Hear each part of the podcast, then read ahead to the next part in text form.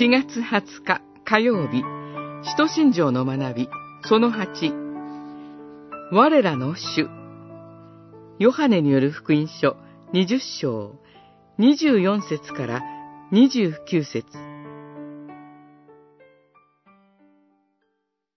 トマスは答えて、私の主、私の神よ、と言った。20章28節。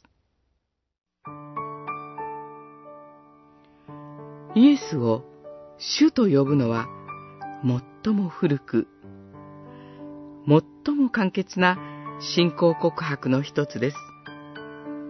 使徒信条は、その一人子と告白して、イエスと父なる神の関係を言い表し、続いて、我らの主ということで、イエスと私たちとの関係を告白します。イエスは私たちの主。私たちはイエスのしもべなのです。人は神以外のものに支配されていました。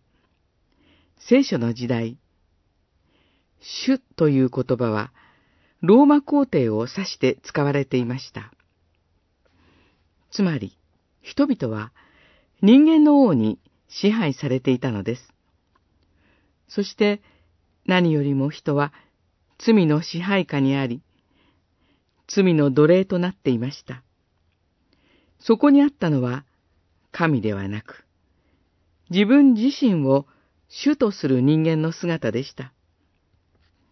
しかし、その罪人を救うために、神は一人子を与えてくださいました。主であるイエスは、むしろしもべとなって罪人に仕え、十字架によって罪の支配から解放してくださいました。そして、復活によって、誠の主であることを示されました。